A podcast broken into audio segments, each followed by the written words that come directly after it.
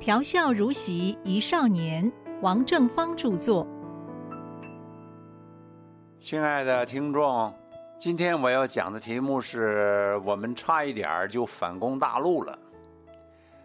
岂止是金门的阿兵哥迷恋唯美小姐，我们战斗营里面的男同学啊，哪一个不对他产生了非非之想？除了我，我只钟情一位 绰号叫做“小妹”的女学员，她身材娇小，穿着大一号的军装，头上顶着个大钢盔，可是掩不住她的眉清目秀啊，笑起来特别的诱惑人。念和尚学校的我，缺乏与异性交往的经验，不对。我连跟女孩子交谈的次数也没多少，于是我鼓足了勇气找机会同她谈话。只知道她是台中女中的高二学生，该怎么深入建立感情呢？唉，门儿都没有。我只会自说自话的在那儿讲些破笑话，有时候这小妹好像听得很开心。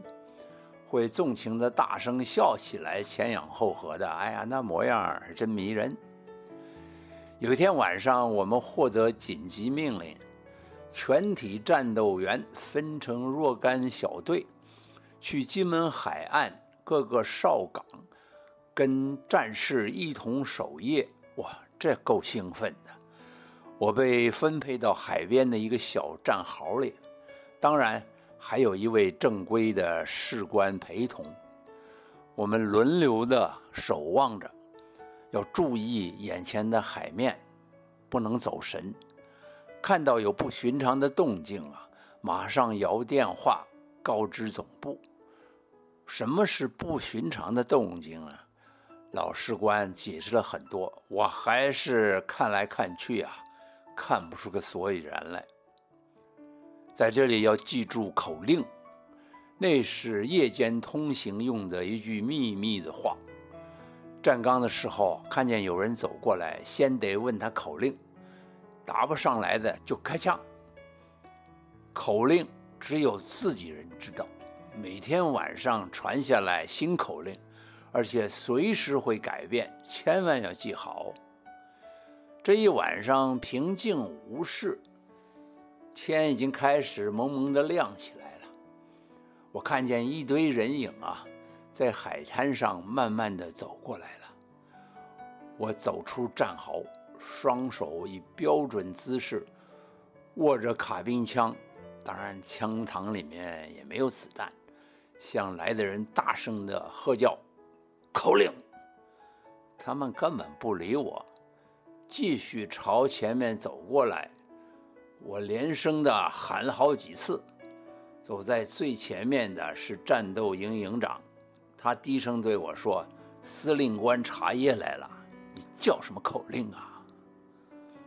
数十人拥着一位身材粗壮的年长军官，他就是那时候金门防卫司令刘玉章将军。战斗营还安排了一次超级棒的活动，我们乘着小型的登陆艇出海。指挥官事先解释，这种小型登陆艇啊，每艘可以乘坐大概十名全副配备的士兵。它的体积比较小，可是速度很快。冲上岸了之后，小股的兵力啊，可以迅速的上路。没办法阻挡欧洲诺曼底的登陆战役，就靠这种小登陆艇发挥了关键性的作用。那天天气很好，有十多艘登陆艇前后呼应，浩浩荡荡，乘风破浪，同时朝着厦门方向往前进。我们非常兴奋呐。我们在登陆艇里面或站或坐，观望海景，很轻松的说笑。登陆艇群当然不是真正的开到厦门去登陆啊，走到某个特定的海域，一起要做一百八十度的回转，再返回出发的地点。前面几艘登陆艇已经挺帅气的绕了个大半圈，掀起来一丈多高的浪花。可是我们的这艘登陆艇还一直往前走，继续走了一阵子啊，我感觉到不对劲，我就凑过去听驾驶士官同他的副驾驶说话，两个人很紧张的交谈。都说着一口四川话。那个驾驶说：“龟儿子的这个驾驶盘有失灵，快点打开下边的小舱门一定又是那个齿轮卡住喽。”副驾驶就用扳手慢慢的转开小舱门的螺丝，螺丝生锈了，转动起来很费力，有几个螺丝根本转不动。登陆艇就一直朝着厦门方向开，驾驶士官使劲地转动驾驶盘，可是动不了。这时候驾驶急着大声地喊：“你给我快点打开小舱门，好不好哦？这个样子往前走啊，我们要反攻大陆吗？”声音很大，全船的人都听到了。大家同时朝前看，我们确实啊，距离厦门越来越近。互相交换眼神个个呀都非常紧张，满头大汗的副驾驶抬起头来大叫：“给老子的哪个要同意反攻大陆？你把马达停下来，你老子我慢慢的修理这个老烂货。”哦，这一下子啊，驾驶就熄火了，平底的小型登陆艇失去了动力。在海上就像一只舢板，随着惊涛骇浪做高幅度的上下起伏，海水不断的打进来，十几个战斗营的学员全身湿透，紧张起来了。我们的面色凝重，低声的窃窃私语：“哎，我们要是真的飘到那边儿，一身的军服，又拿着卡宾枪，人家会怎么样？”可是我们的枪里没子弹呢，可是人家怎么知道啊？哎呀，这样子在海上飘着，不成了那边炮兵的活靶子了。副驾驶的头钻进了小舱门，闷声闷气的从里面喊：“驾驶盘通过右转一下子好不好？向右，向右，不是向左，日你先人的左右不分呐！”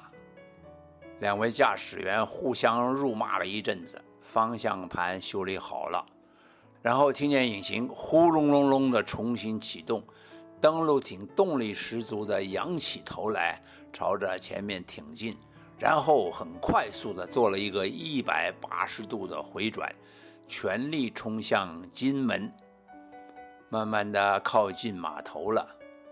我们看见扎营长啊，很焦急的跑过来，他问驾驶员。你们到哪里去啦？驾驶员说：“我们差一点就反攻大陆喽。”哎，好玩的时光走得快，两个星期的战斗营匆匆的就过去了。临别的时候，有数不清的不离不舍呀。去金门县城照相，照一个军装照。洗出来好多张，互相赠送。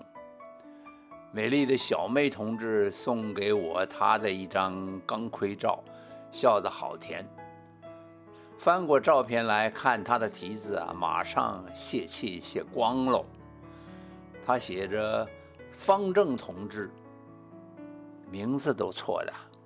我看喜欢他的男生太多了，我这边呢还没挂上号呢。